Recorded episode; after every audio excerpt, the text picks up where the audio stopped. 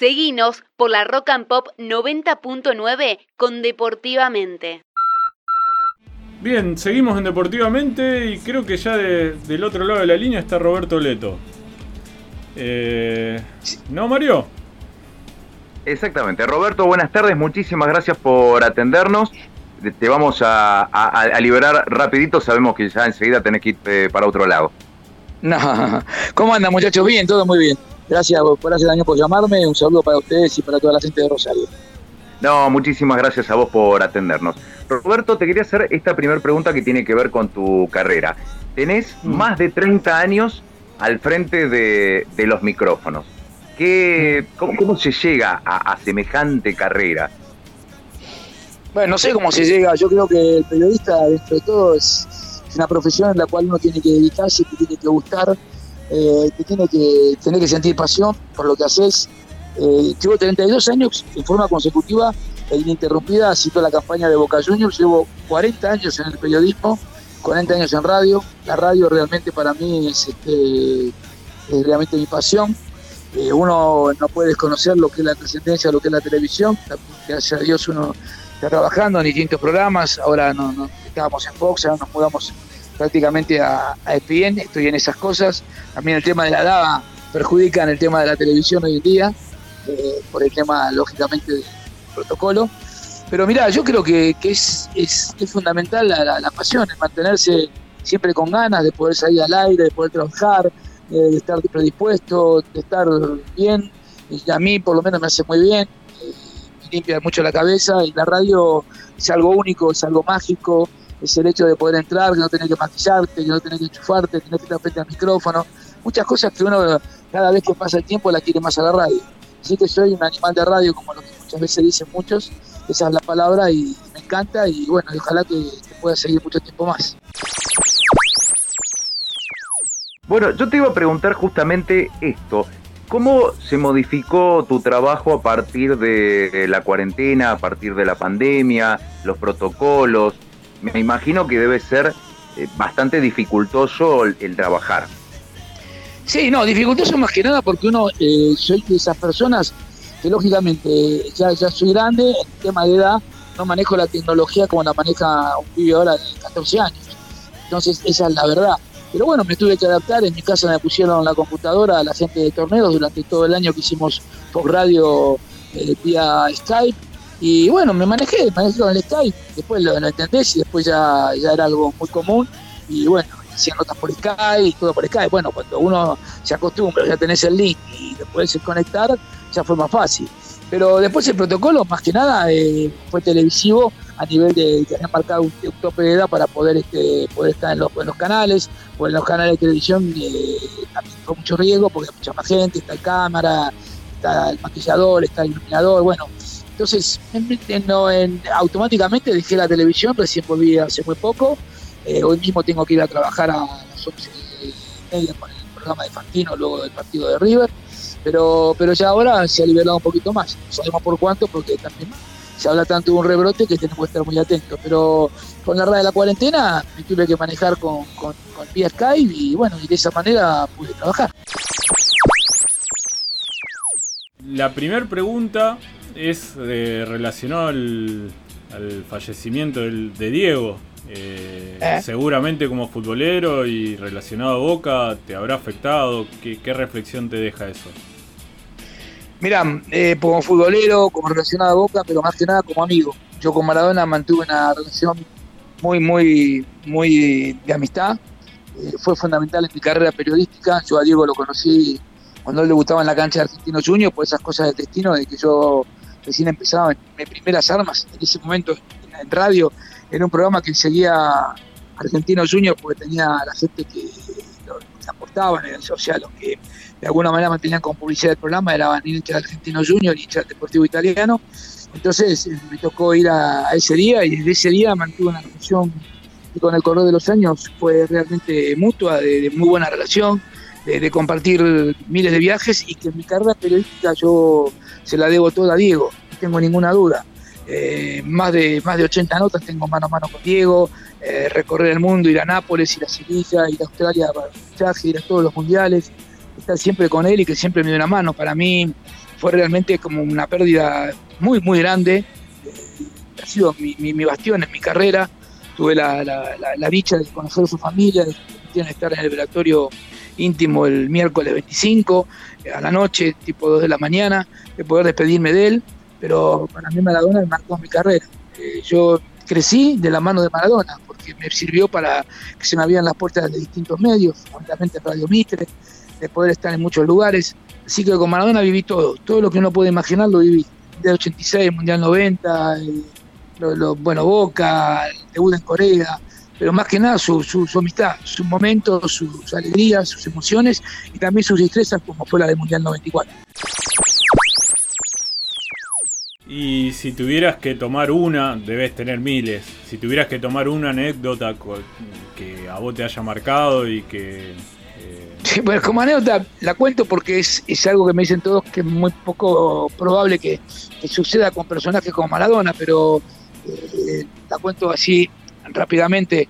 En el año 91 estaba suspendido por el tema del doping, estaba en Argentina, había tenido ese inconveniente en la calle Franklin bueno, yo tenía la particularidad de tener muy buena relación con, la familia y con él.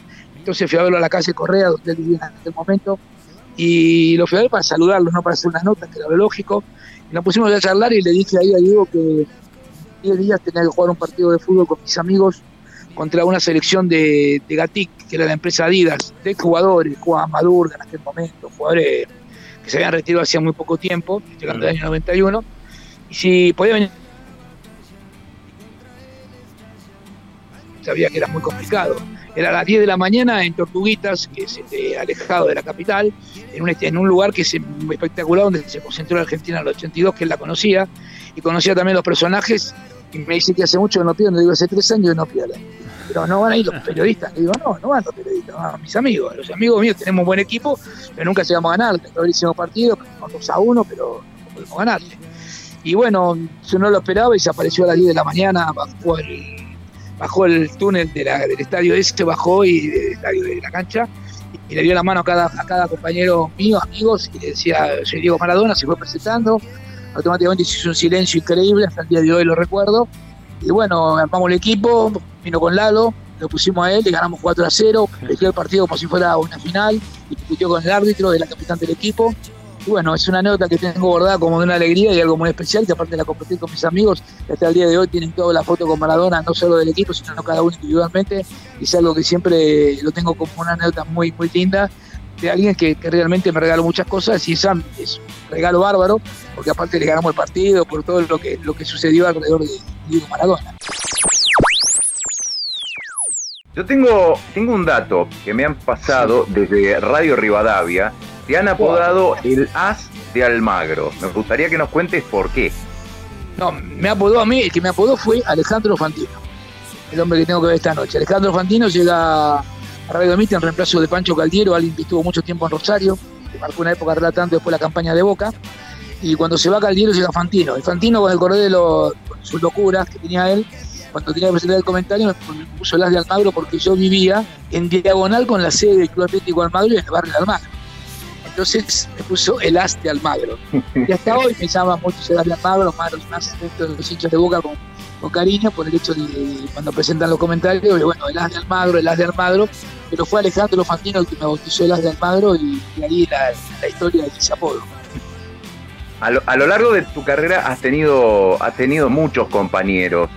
Eh, Alejandro Fantino, Rodolfo de Paoli, Walter Saavedra. bueno, ahora actualmente estás trabajando con Julio Pavoni. Con Julito Pavoni, exactamente. Sí. Bueno, el nombraste para el Caldiero, fue el que me marcó a fuego.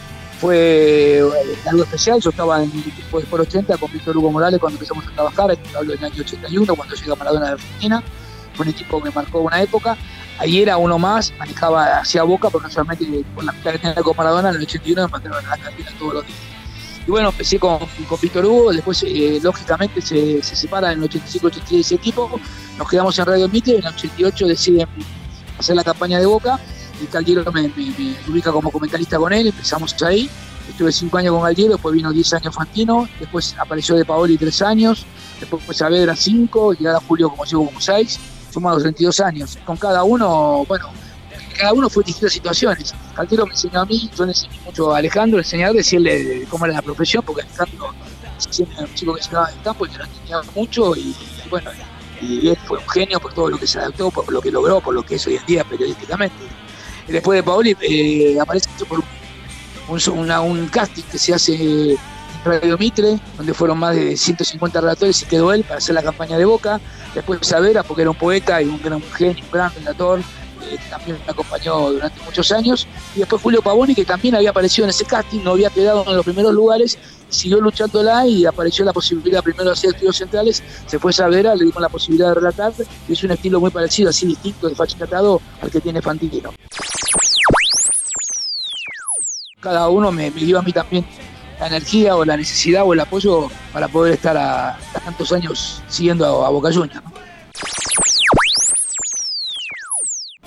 Eh, vos sabés que este programa nos escuchan muchos chicos que en este momento están estudiando periodismo, periodismo deportivo, locución. Nos gustaría, para cerrar, nos dejes unas, unas palabras con relación a la carrera, de ánimo, de esfuerzo, de ganas.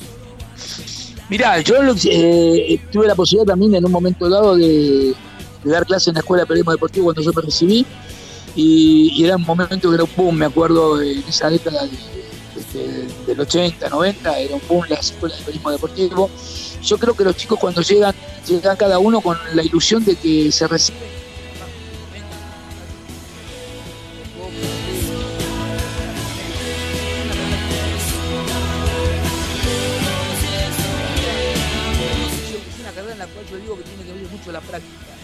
que practicar mucho. o sea, ¿sabes qué es practicar? tienen que ubicarse qué es lo que quieren ser. Si les gusta la parte gráfica, si les gusta la parte radial, lógicamente la televisiva también, pero siempre vamos a arrancar por la radio y por la gráfica. Si les gusta escribir, o si les gusta ser relator, o si les gusta ser comentarista, o si les gusta ser productor. Son mil variantes que puede haber. Pero en todas tenés que tener algo que es muy importante, un fuego sagrado y algo que no, lo vas a encontrar muy rápido, más hoy en día dificultades para poderte económicamente solventar. Seguramente tendrás que hacer muchos sacrificios para tener, permanecer en la carrera y al mismo tiempo que ya otro trabajo. No es una carrera fácil hoy en día para encontrar que uno se pueda recibir estudiando y que pueda conseguir trabajo fácilmente. Pero por eso no tenés que bajar los brazos. Pero cuando tenés la posibilidad, tenés que estar bien preparado. ¿Qué se está bien preparado? si a vos te dedicaste a, relatar, tenés que haberte relatado un montón de partidos eh, en tu casa, yendo a un estadio, si puedes en el momento ir, como ahora no se puede, pero trabajar de esa manera. Eso es lo, la, clave de, la historia, de poder tener que aprovechar esa oportunidad y no desperdiciarla de ninguna manera, porque no hay muchas posibilidades. Y después toque la varita y tenga suerte. Eso también vale mucho en cualquier profesión, más en esta de periodista deportivo. Roberto, de mi parte agradecerte enormemente por este ratito. Nosotros estamos haciendo el último programa del año y queríamos tener tu, palabra aquí en el programa. Muchísimas gracias por este ratito y seguramente volveremos a tomar contacto con vos el año que viene para seguir charlando con vos. No hay ningún problema, me alegro mucho que termine este año y que el año que viene estén de vuelta, eso vale mucho y que ojalá que tengan muchos éxitos, buen año mucho mejor que este, que es un año bravo para todo el mundo, no solamente para los argentinos, y a su disposición, no hay ningún inconveniente. Muchas gracias. Muchísimas gracias, Roberto. Un abrazo grande. Chao, hasta luego. Chao.